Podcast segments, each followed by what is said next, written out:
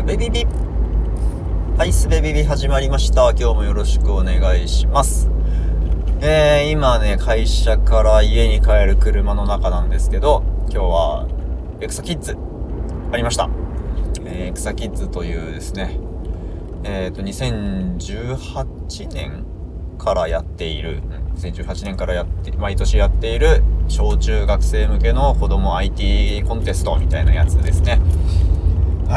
年5回目の開催となります。いやー、事前の告知をね、するするっつっといて全然できなかったっすね。今日ね、朝も、えー、エクサキッズ参加するために会社に行く道中で、えー、今からエクサキッズ始まります。ちょっと直前の告知になってしまいましたけど、皆さんぜひ見てくださいみたいな、あのー、録音をね、したんですよ。したんだけど、会社についていろんな、えー、配信に参加するための機材の準備とかね、してたら、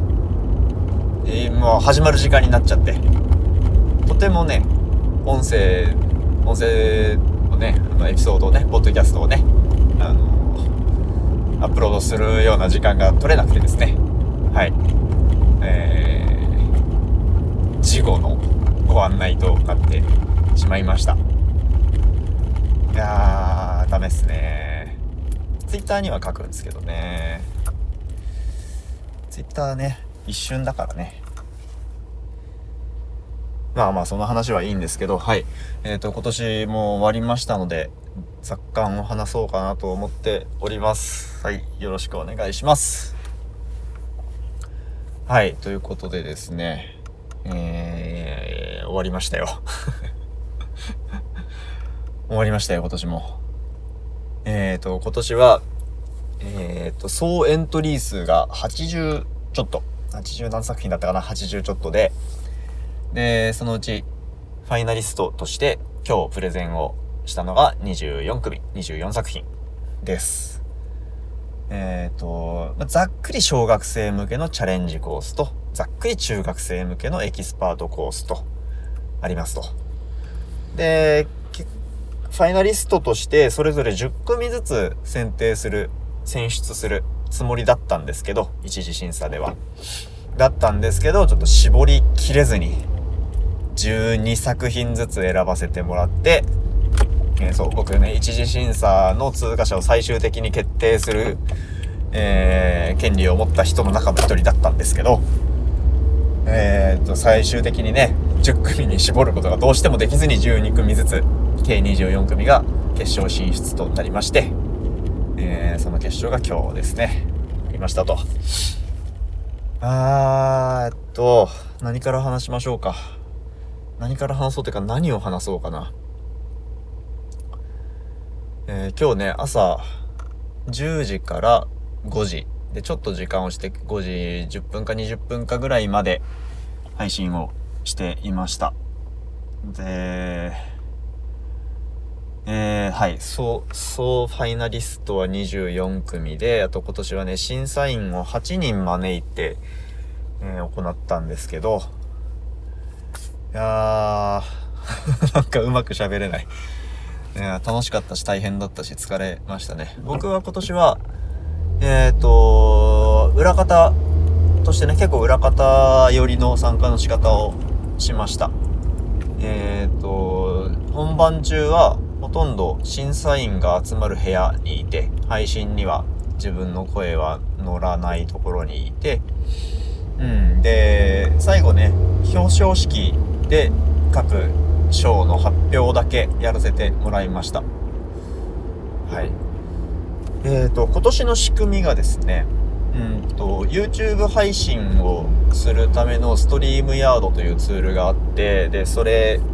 そこに、え、そこで、えーと、お話ししてる様子が YouTube の配信に流れていたんですけど、うんと、そこに審査員8人のうち4人が常に登壇していて、えー、代わり番号でね、常に4人が登壇していて、その後の残り4人が、ノイズという、えー、ビデオチャットツール。今回ね、スポンサー企業としてノイズのね、えーと、ツールを提供してもらいましたけども、えーと、そのノイズというツール上に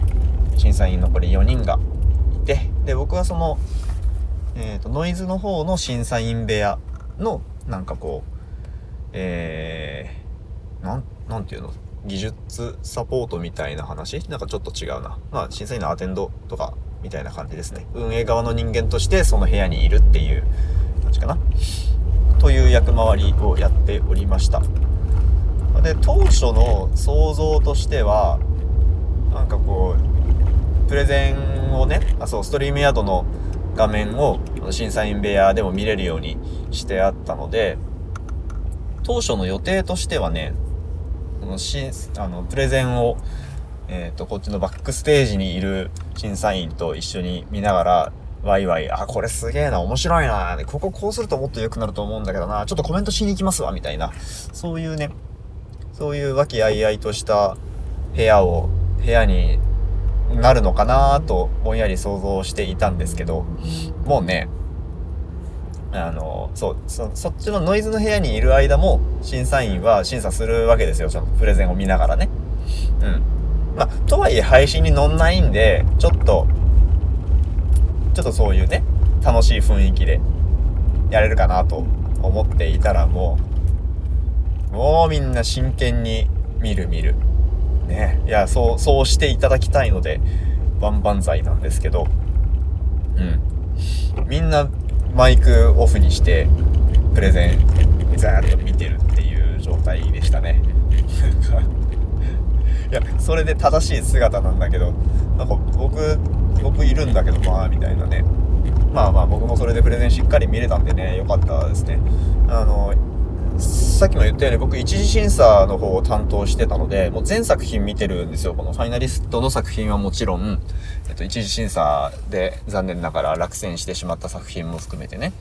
全部見てて、で、特にね、このファイナリストたちの作品は、まあやっぱりすげえな、面白いなと思って選んでいたんですけど、もうね、一次審査から、えっと、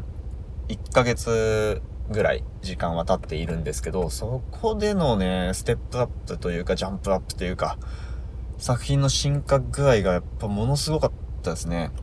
うん。一回見た作品のプレゼンなので、一月前に、一次審査でね。だから、うんと、まあ、半、半分ぐらいプレゼンを見て、えー、残り半分は、まあ、意識のかバランスみたいな話でね、半分ぐらいは審査を、審査じゃない、プレゼンを、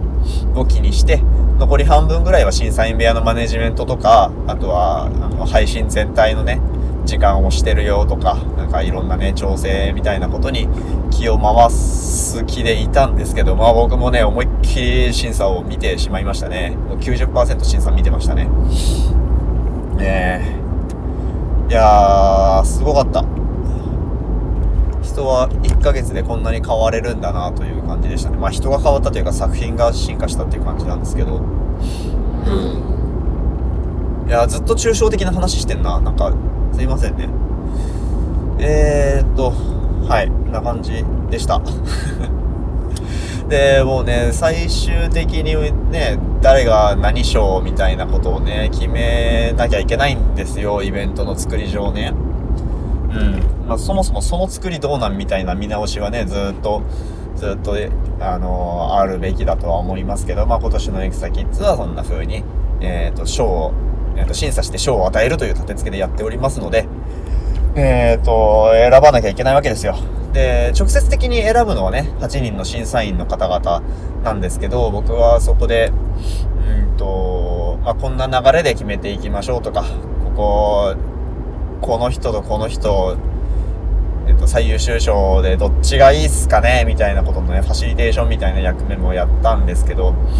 いや、難しそうでしたね。難しそうだったというか難しいよねっていう感じですよね。僕もあのー、僕が審査員として決める立場であったら、いや、決めきれないと思いますね。うん。一人で決めるんだったら、なんか、まあ、それでも難しいけど、それでも難しいけど、なんかこう、踏ん切りがつけられるというか、うん。まあ、決断するのがっていう気分でやれるんですけど、8人いてね、やっぱりそれぞれ意見が違うわけですよ。うん。今日の審査でも、最優秀これかこれかみたいなね、2、3作品でめちゃくちゃ迷うみたいなことがあったんですけど、その迷う時も、ある審査員はこっちがめっちゃいいっつって、えー、この良さを分かって良さにピンときてないところってやっぱこの辺ですよねみたいなことを冷静に話したりとかしてたんですよ。まあもう難しい難しい。うん。だ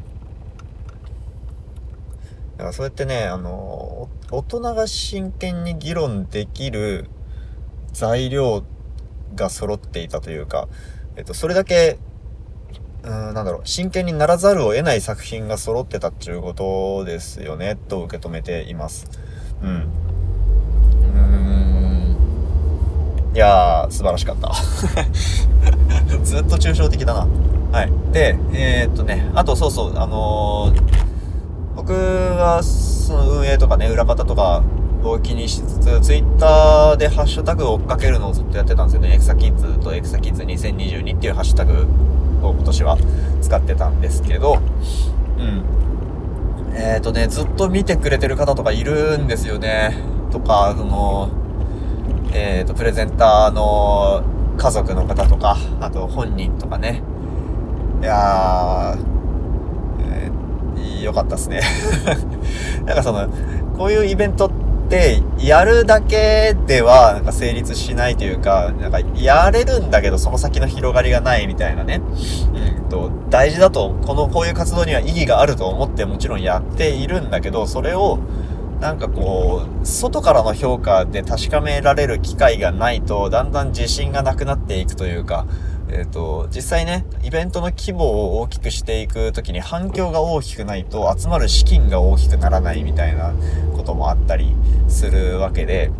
うん、そういうね、外からの声っていうのはめちゃくちゃ大事なわけですよね、イベント運営のセオリーなのかなとしてね。うん、それでね、ずっと見てね、あのー、ほぼ全部リツイートしてたんですけど、そう、ずっと、ずっと見てくれてる方いてね、ほんとありがたかったですね。いや、でもね、気持ちわかるんですよ。ちょっと乱すとね、次も次もって見てしまいますよね。なんかもう、飽きないんですよね。みんな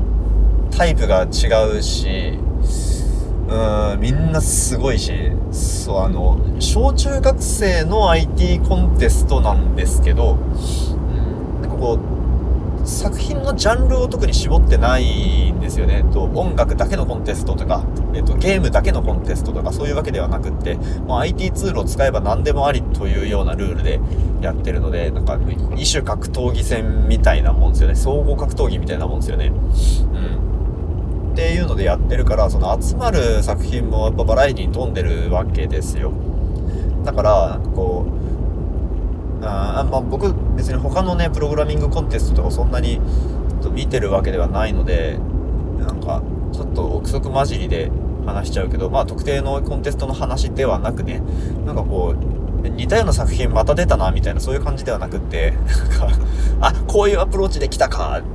ここの発想はなかったみたいなのでね、あの、毎作品驚かされるんですよね。っていうような、えー、粒揃いのコンテストなので、はい、全部見ちゃう気持ちわかります。予定が許せば見ちゃいますよね。予定ねじ曲げて見ちゃった人ももしかしたらいるかもしれない。はい、ありがとうございます。えーっと、はい。でね、ツイートまでしていただいて、本当に、えー、助けられております。はい。ほんで、えーと、もう15分近く話してるのかすいませんね。長くなってる。えーと、えーと、最後にご案内ですけど、来年のエクサキッズは開催日が決まっております。11月26日、日曜日。2023年11月26日日曜日にエクサキッズ2023を開催いたしますので、はい、今から予定をぜひね、開けておいてください。はい。えー、それと、えー、とシンカブルという、えー、プラットフォーム上で、エクサキッズ、NPO 法人エクサキッズは寄付を募っております。寄付会員を募っております。はい、月々500円からのね、継続的な資金面での支援をいただけると、イベントの運営が、えー、もっとスムーズに、えー、もっともっと子供たちにフォーカスした、フォーカスするところにね、労力を避けることになり、結果、いいイベント、いい作品が見られることになり、はい、その、その結果として回り回って、えー、あなたたちに面白い作品を紹介できる、面白い子供たちを紹介できる、日本の未来、世界の未来を、えー、ポジティブな形で提示できるみたいなね、そういうことが起こる、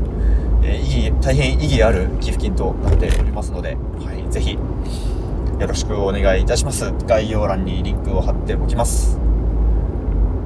はい。っとこかな。あーすいません。サクッと5分ぐらいで話すつもりだったんだけど 膨らんでしまった。はい。えー、はい、終わりましょう。はい。今日も聞いてくださってありがとうございました。そして、皆さんありがとうございました、今日は。さようなら。